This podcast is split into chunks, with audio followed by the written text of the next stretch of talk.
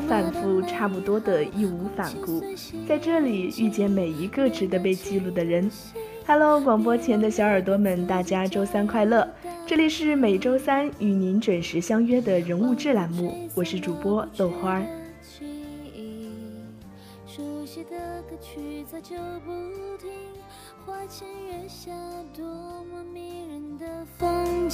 好像你已经渐渐的远离，花朵绽放的是对我的鼓励，月光照耀的是跟我的默契，孤单的是早已经忘记，爱上一个人他却不爱你，花朵。等待是生命中最穷穷竭力的姿势。你等陌上花开早，我待故人缓缓归。可是红了樱桃，绿了芭蕉，流光无声把人抛。纵然他俊采新池，却也等不来一场天荒地老。甚至连父母的白头偕老，他都没有这个福分看到。在他七岁时，父母即离婚，他和母亲及三个姐弟生活在香港九龙穷人区。一家人挤在闭塞阴暗的木板房里，睡的是上下铺。电影《功夫》里的猪笼城寨就是根据周星驰小时候所处环境设计的。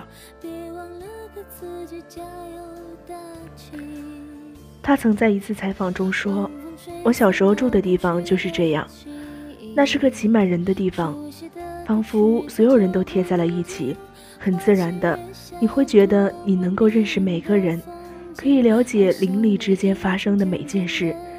所以那时他最大的乐趣之一，就是经常趴在窗前，看市井百态，看这些弥漫着烟火气息的草根生活，成为他电影里最真实的素材。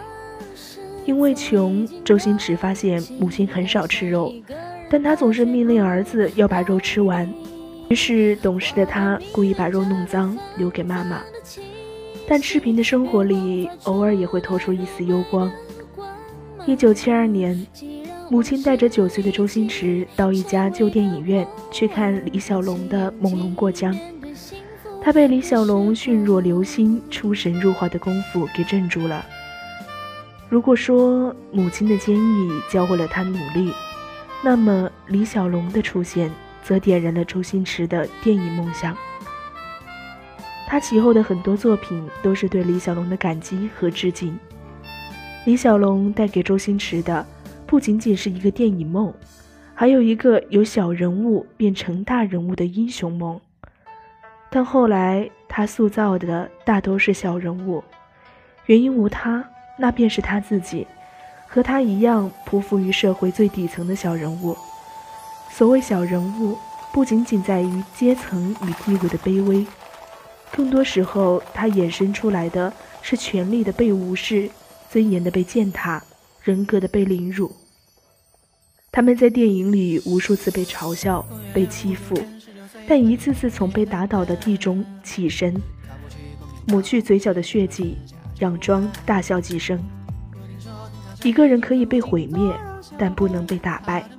与其说他塑造的是小人物，不如说他表现的更多的是强者精神。有一天，周星驰骑着自行车去看李小龙的电影，在路上与一个男孩子相撞。这个男孩子叫梁朝伟。因为都喜欢李小龙的电影，于是两人一起去报考了无线艺云培训班。但后来。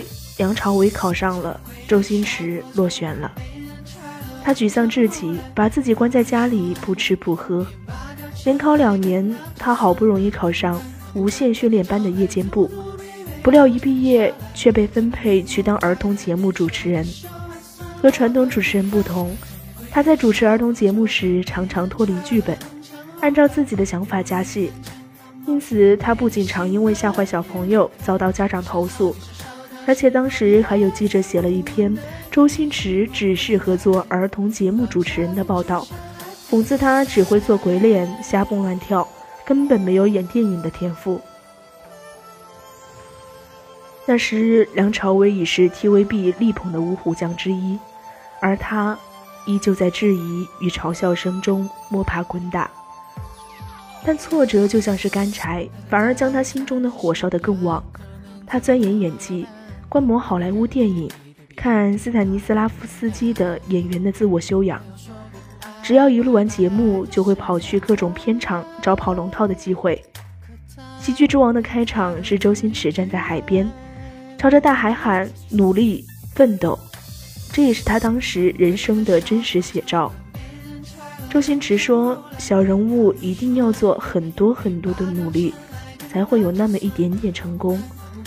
但你一定要具备在困境中忍耐的素质。”长达六年的跑龙套生涯是他人生中最重要的转折点。《喜剧之王》里，他演的倚天仇一心想成为一个好演员。却屡次被骂：“你这个死跑龙套的！”他一本正经地回答：“其实我是一个演员，临时演员也是一个演员。”他的西装革履和煞有介事，在别人看来就像是一个笑话。这是一部带有自传性质的电影。周星驰说：“喜剧之王已经诉尽了我当时的经历，情节是虚构的，但感受是真实的。”八三年版本的《射雕英雄传》中，他扮演一个被梅超风练九阴白骨爪而抓死的宋朝小兵。他只需啊一声倒在地上，便算大功告成。结果他跑去和副导演说，梅超风伸出手来时，他应该本能的挡一下。他边说边做着动作。导演嗤之以鼻：“干嘛？”他仍认真的做着解释：“因为他不想死啊。”人的潜意识中皆有自卫意识。他希望，即便演一个上场就送命的小兵，也要表现出真实性和层次感。导演对这个跑龙套的，也敢对他指手画脚的群演恼羞成怒。一九八八年，有个名导拍一部警匪片，想启用周星驰，却犹豫不决。他太渴望演戏了，他太渴望演戏了。知道后去找导演，好话说尽。被恭维的开心了的导演，于是跟身边的人说。这个人怎么和一条狗一样？这句话后来被他用在《大话西游》里。他好像一条狗，看似在回怼当年那个骂人者，其实未必不是借至尊宝来自嘲。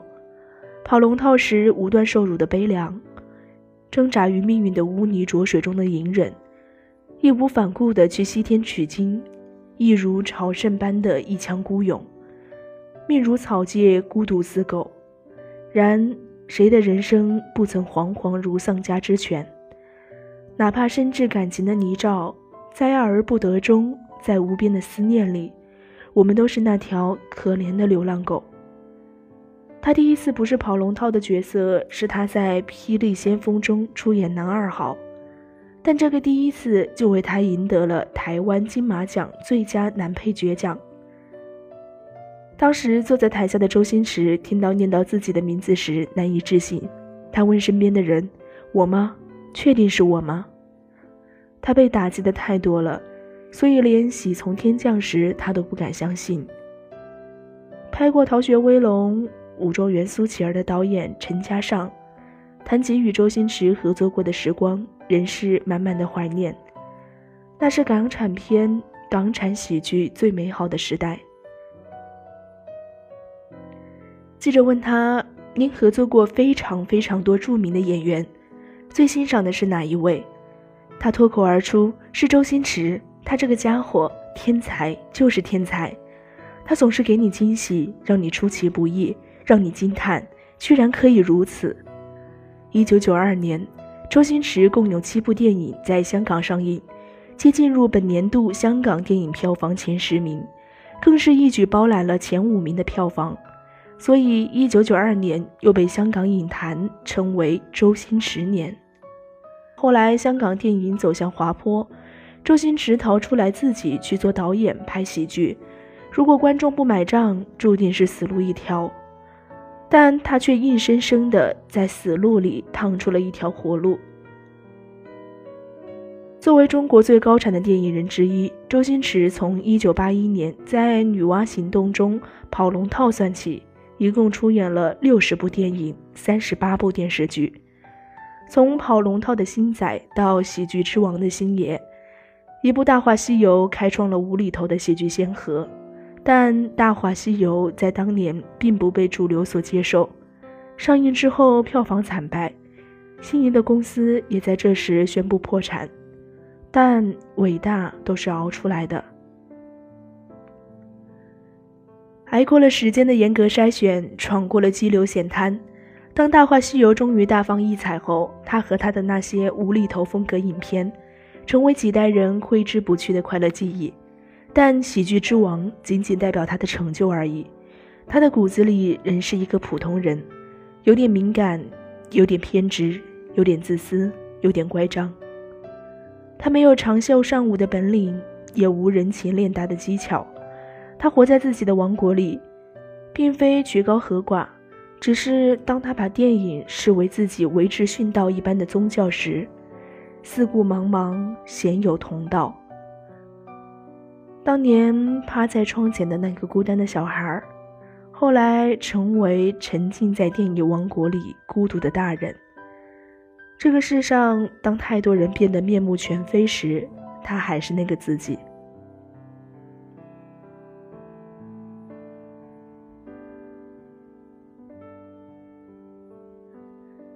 喜剧之王里，他与柳飘飘有段对话：“看，前面漆黑一片，什么也看不到。也不是，天亮之后便会很美的。因此有人说，周星驰的片子不再是喜剧，而是成年人的童话。在现实中，他落落寡合，不苟言笑。见到他最开心的时候，就是他拍戏的时候。”只有那个时候，他才是神采飞扬，才是最快乐的。柴静在一次采访中和他谈及感情与归宿，主持人问他什么时候结婚，他平静无波，语气恻然：“我现在这样子，你看还有机会吗？”镜头过处是他早生的华发。《大话西游》里，他借至尊宝之口说出。如果上天能够给我一个再来一次的机会，我会对那个女孩子说三个字：“我爱你。”如果非要在这份爱上加一个期限，我希望是一万年。《西游降魔篇》里，他将台词改为：“一万年太久，只争朝夕。”在《一声叹息》里，男主角有这样一段独白：“有些事隆重的开幕。”结果却是一场闹剧，有些事开场时便是喜剧，结果却变成了悲剧。一幕幕开场的锣鼓，一曲曲落幕的悲歌，如今都已随风而去，只有那轻轻的一声叹息住在我的心里。一生所爱，一声叹息。也许成为王者，他注定要担负的命运便是孤独。其实。这又何尝不是我们每个人的命运呢？好啦，今天的人物志栏目到这里就结束了，让我们下期同一节目时间不见不散吧。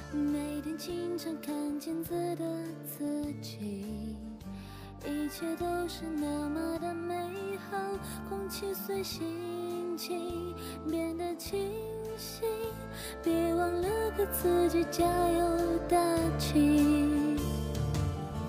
晚风吹散了过去的记忆，熟悉的歌曲早就不听。花前月下，多么迷人的风景，好像你已经渐渐的远离。花朵绽放的是对我的鼓励，月光照耀的是跟我的默契。孤单的是早已经忘记，爱上一个人他却不爱你。花朵迷恋着那芬芳的气息，月光发出的柔美的光芒，既然往事已经成为了过往，鼓起勇气面对幸福的时光。